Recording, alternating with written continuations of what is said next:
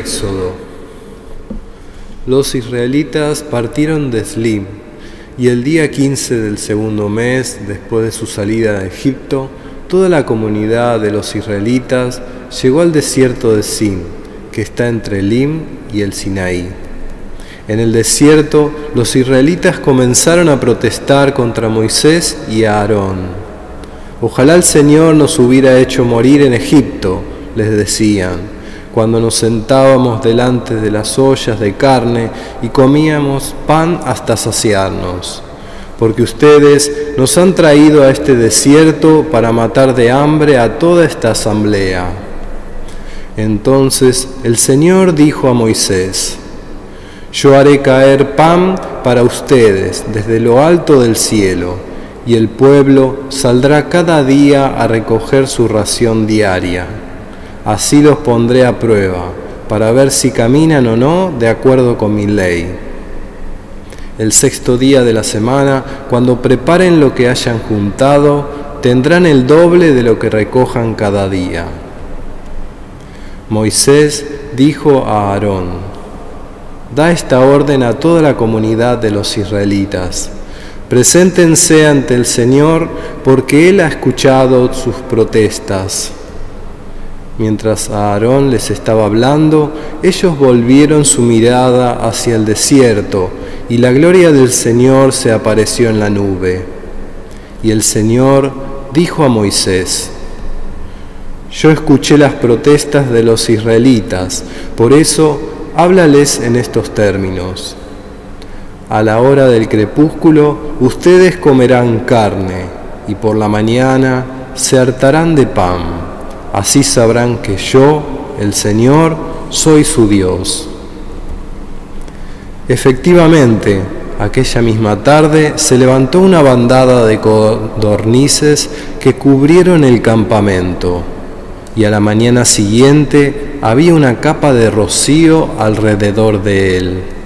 Cuando ésta se disipó, apareció sobre la superficie del desierto una cosa tenue y granulada fina como la escarcha sobre la tierra. Al verla, los israelitas se preguntaron unos a otros, ¿qué es esto? Porque no sabían lo que era. Entonces Moisés les explicó, este es el pan que el Señor les ha dado como alimento. Palabra de Dios. Te alabamos,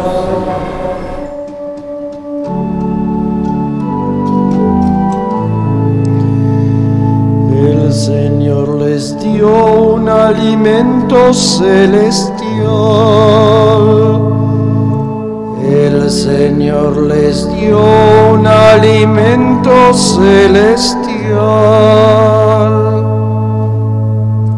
Los israelitas tentaron a Dios en sus corazones, pidiendo comida a su antojo.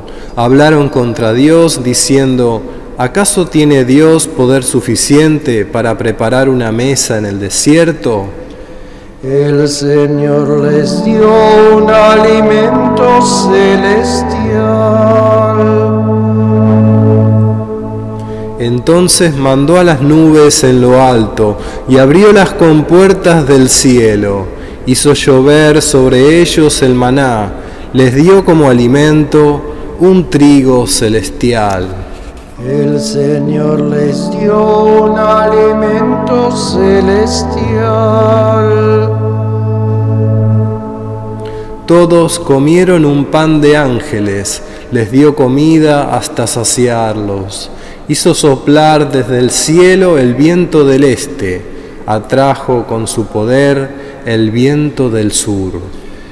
El Señor les dio un alimento celestial. Hizo llover sobre ellos carne como polvo y pájaros como arena del mar. Los dejó caer en medio del campamento alrededor de sus carpas. El Señor les dio un alimento celestial.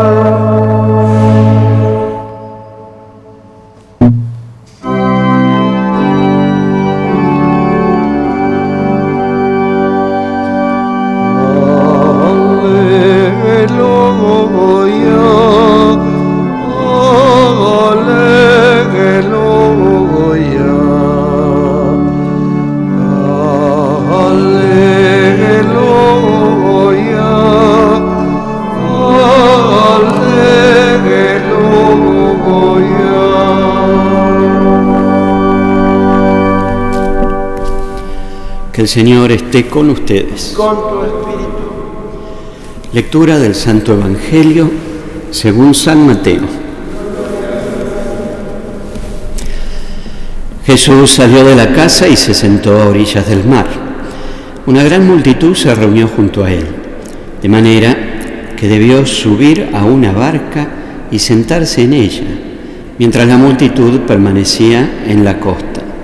Entonces él les habló extensamente por medio de parábolas y les decía, el sembrador salió a sembrar. Al esparcir las semillas, algunas cayeron al borde del camino y los pájaros las comieron. Otras cayeron en terreno pedregoso, donde no había mucha tierra y brotaron enseguida, porque la tierra era poco profunda. Pero cuando salió el sol se quemaron, por falta de raíz se secaron. Otras cayeron entre espinas y éstas, al crecer, las ahogaron. Otras cayeron en tierra buena y dieron fruto, unas cien, otras sesenta y otras treinta. El que tenga oídos, que oiga. Palabra del Señor.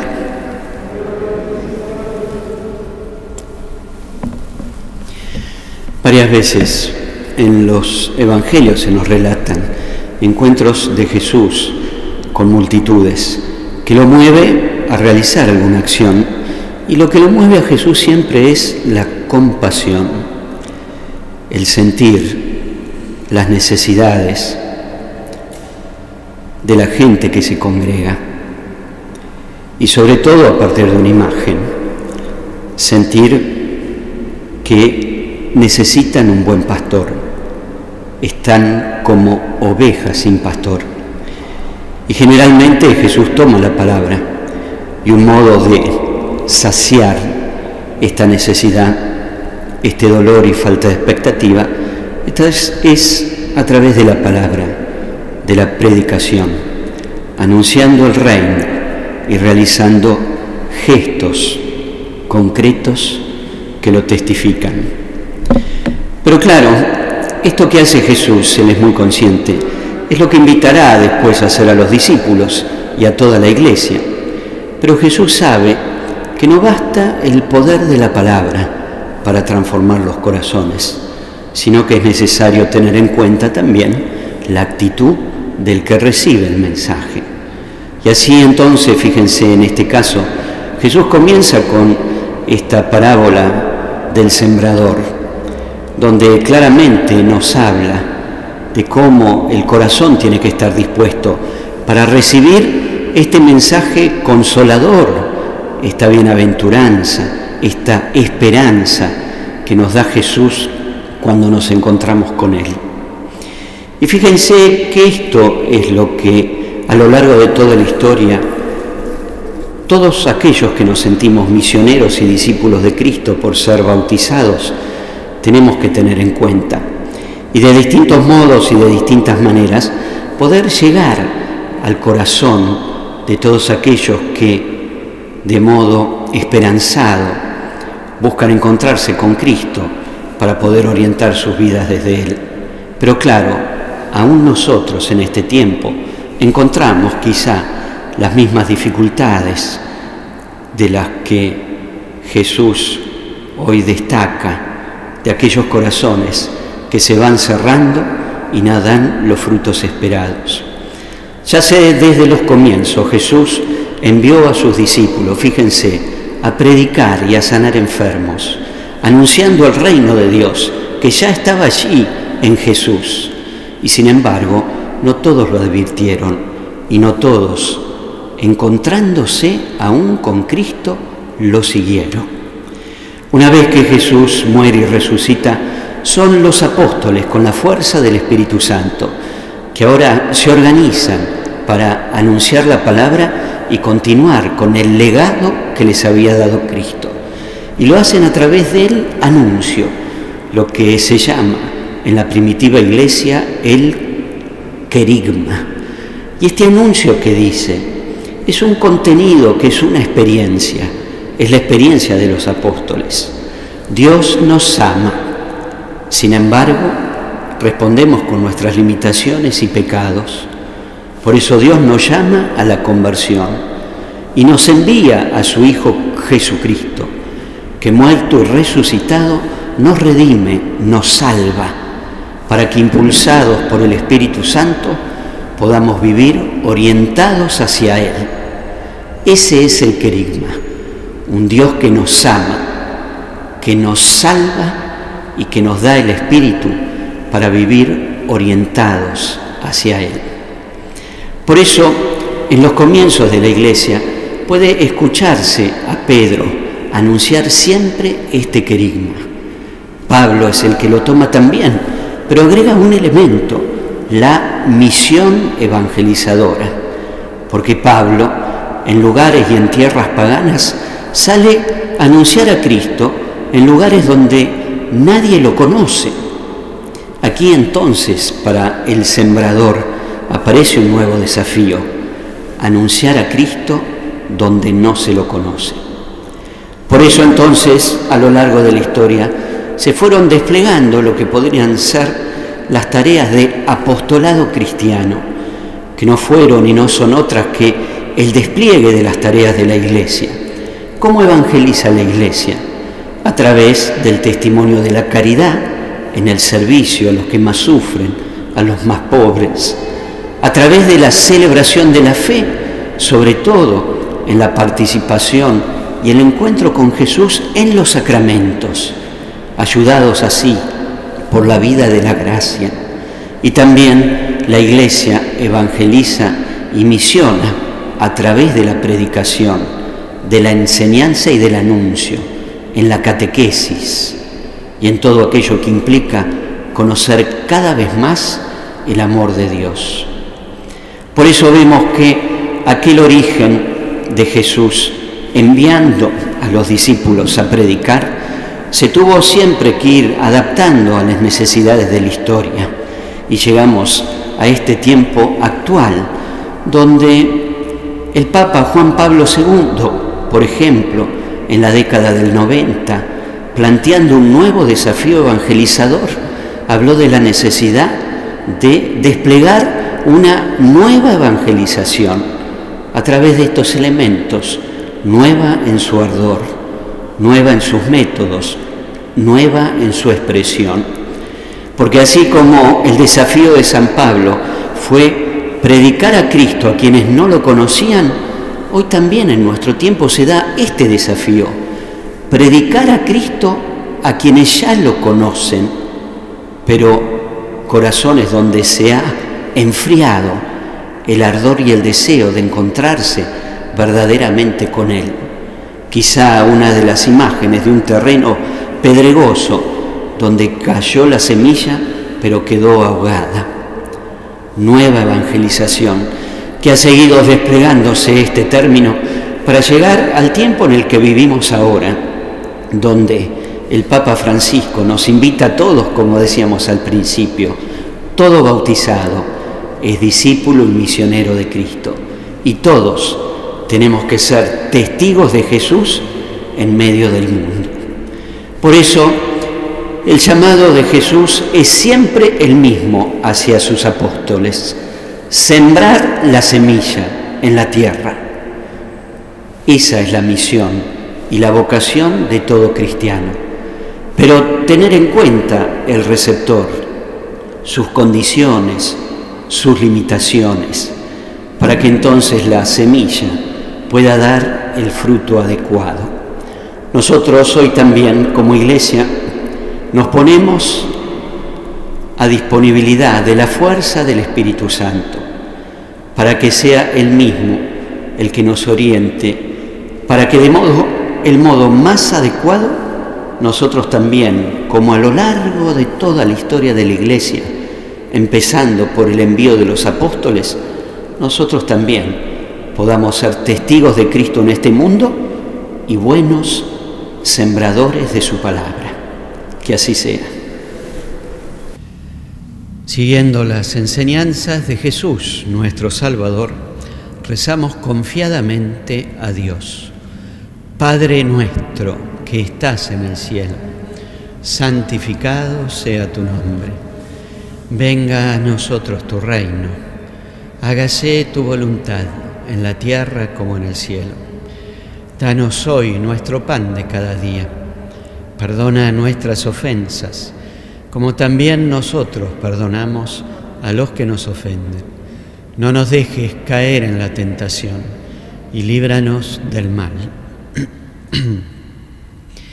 líbranos, Señor, de todos los males y concédenos la paz en nuestros días, para que, ayudados por tu misericordia, vivamos siempre libres de pecado y protegidos de toda perturbación, mientras esperamos la gloriosa venida de nuestro Salvador Jesucristo.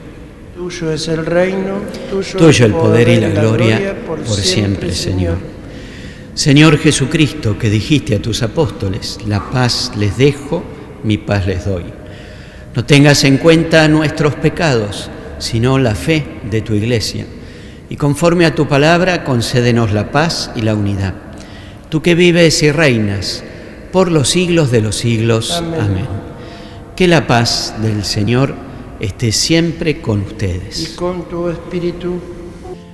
Junto con todos los que han rezado esta misa desde sus casas, a través de la televisión, a través de la radio Hacemos entonces nuestra comunión espiritual.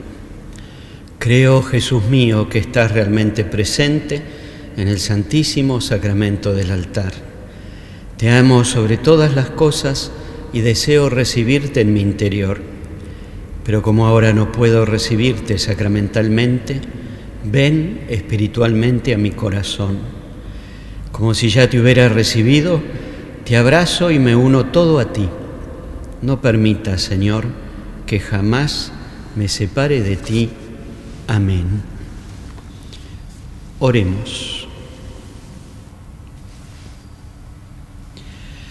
Padre, ayuda con bondad a tu pueblo que has alimentado con los sacramentos celestiales.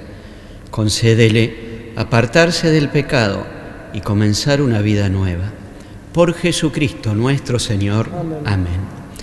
Que el Señor esté con ustedes. Con tu espíritu. Y que Dios los bendiga con su amor y los acompañe siempre. En el nombre del Padre y del Hijo y del Espíritu Santo. Amén. Hemos celebrado esta Santa Misa. Vayamos en paz. Demos gracias a Dios.